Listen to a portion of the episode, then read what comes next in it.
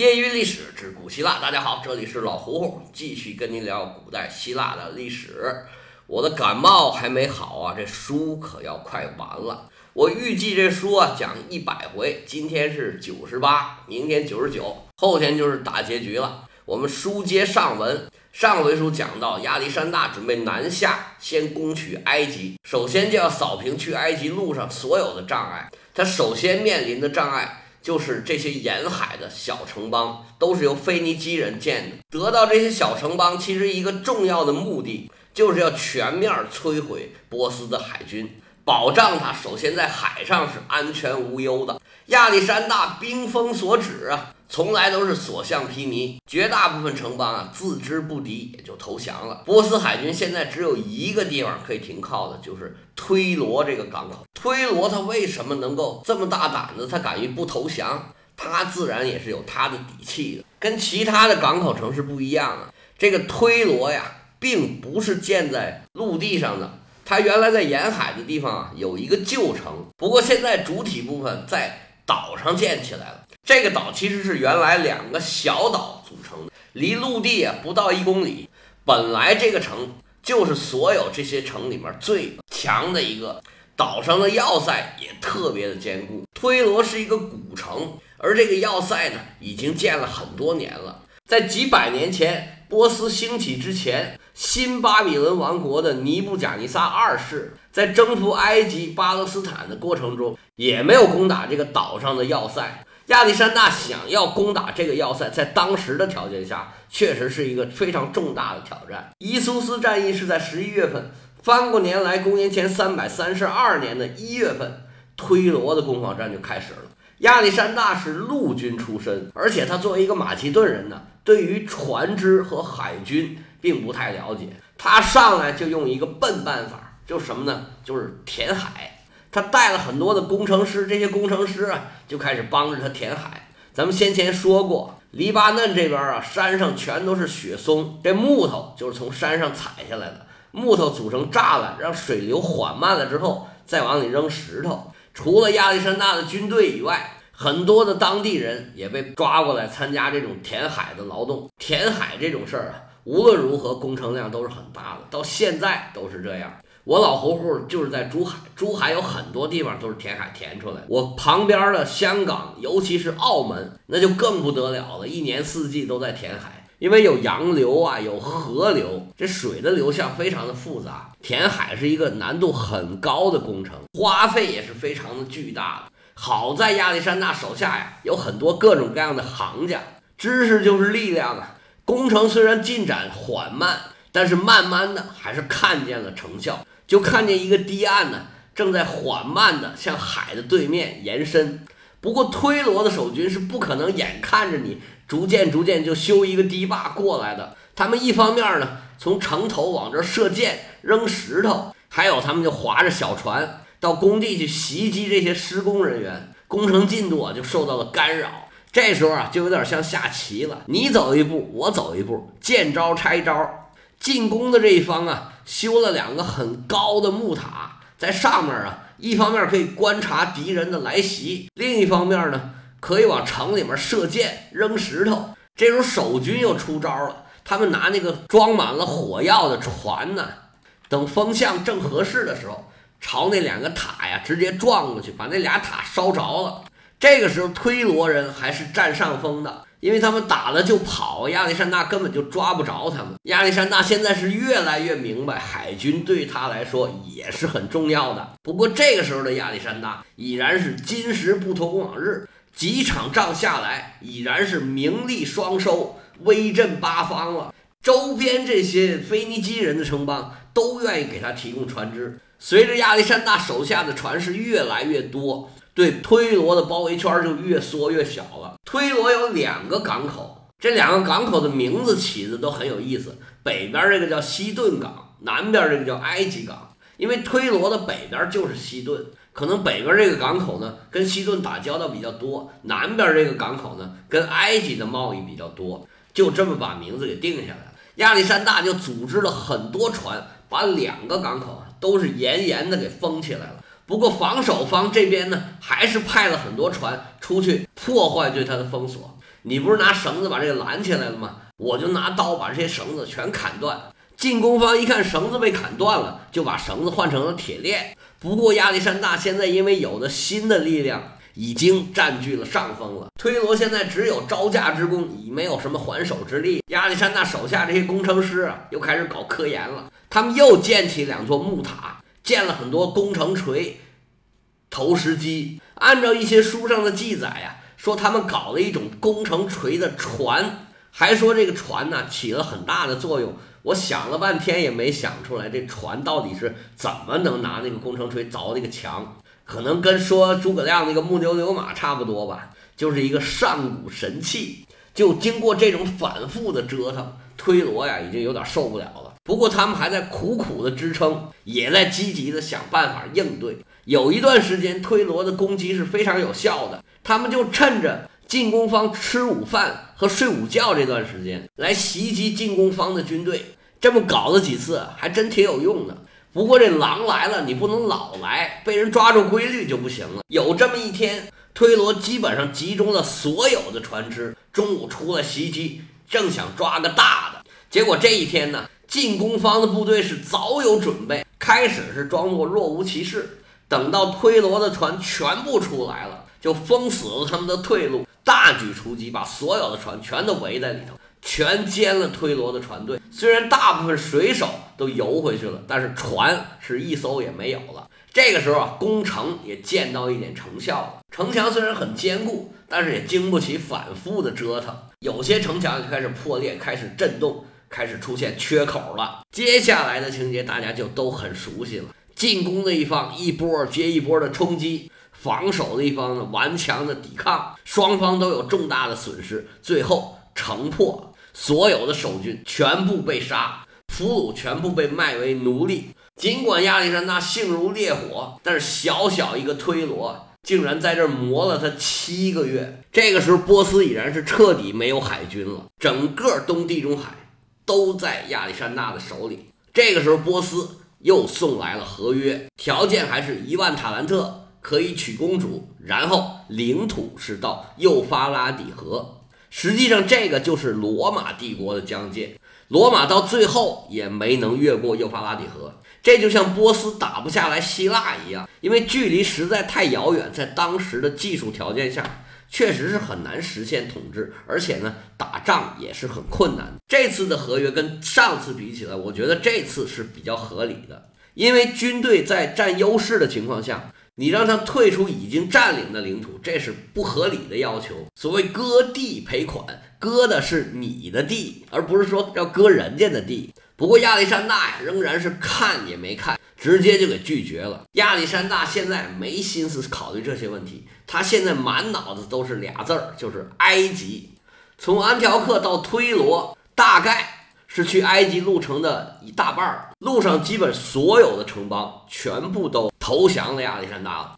沿着海边去埃及，应该是一条坦途，在这条坦途之上，仍然还有一个城邦没有投降，而且呢，这个城邦打算死硬下去，就像它的名字一样，它是加沙这个词儿，我们现在经常在新闻里面听到，所谓约旦河西岸和加沙地带，就是那个加沙。现在算是位于巴勒斯坦国境内，原来被以色列占领，后来以色列慢慢又退出了这个地区，现在是哈马斯占领这个地区，是一个最紧张、最动荡的一个地区。当时加沙的波斯总督是一个伊朗人，有的记载呢说这个伊朗人呢是个宦官，有的说他不是，这个人叫巴提斯，在当地的语言里啊，这个加沙就是坚强的意思，而这巴提斯呢也非常的坚强。当时加沙是位于一个高岗上，周围是有高墙，墙外头就是沙漠。巴基斯觉得这地方啊是攻不破的，而且他听说亚历山大要来攻打，早早就做好了准备，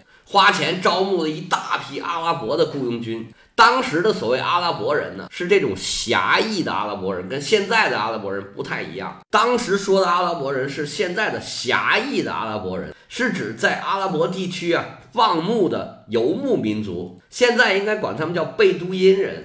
这些贝都因人呢，因为生活条件比较艰苦，拿现在的话来说，就是内卷的比较严重。他们经常互相仇杀，而且讲究啊血亲复仇。这个事儿对现在的伊斯兰教。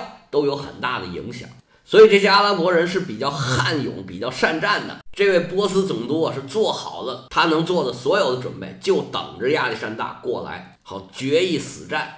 那对亚历山大来说，这个也没有什么好说的，就是一个字儿打。加沙城的难度在于它的城墙啊位于高岗之上，这些攻城的机械都派不上用场。不过这些问题难不倒亚历山大手下的这些能工巧匠，他们应对的方案是修一个土坡，把这些工程机械呀推到土坡上面去，这样就够得着那个城墙了。就像一些纪录片里面讲修金字塔一样，亚历山大反正现在有的是权力，从各个地方征集来的人力。帮他完成这么一个大工程，这个工程最困难的地方在于啊，周围没有土，全都是沙子，这沙子堆起来非常的不结实。到底是怎么克服这个困难的？这史书上也没说。不过需要大量的人力物力是肯定的。虽然加沙城内经常要放箭呢，派小股部队出来破坏骚扰，不过工程还是在慢慢的进展。亚历山大他所能做的。就是围着这个工程到处转，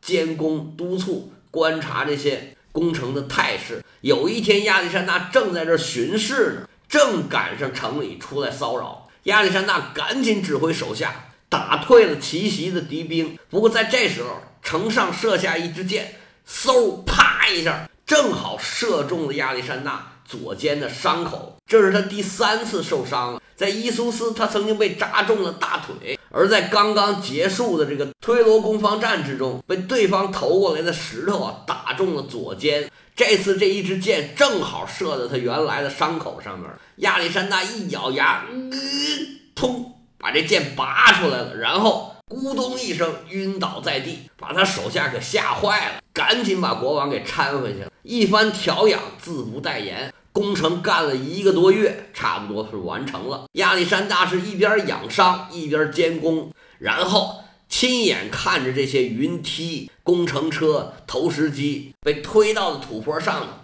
工程战开始了。经过了几天不眠不休的反复的凿啊、冲啊、砸呀，小小的加沙城终于被攻破了。加沙守军虽然奋勇抵抗，但是呢，终究是寡不敌众。城破，所有的守军没有一个投降，全部被杀。加沙也没有对不起他这个名字。小小一座城，阻挡了亚历山大两个月的时间。现在亚历山大去埃及的路，整个都已经平坦了。不过想征服埃及也并不是那么容易。埃及是文明古国，这个大家都知道。比起两河流域城头变换大王旗。三天两头换东家，埃及还是非常稳定的。埃及自古以来就是农业特别发达的地区之一，甚至不用说之一，各大帝国都把埃及看作一个非常重要的粮仓。而埃及的军事力量啊，似乎就一直不太行。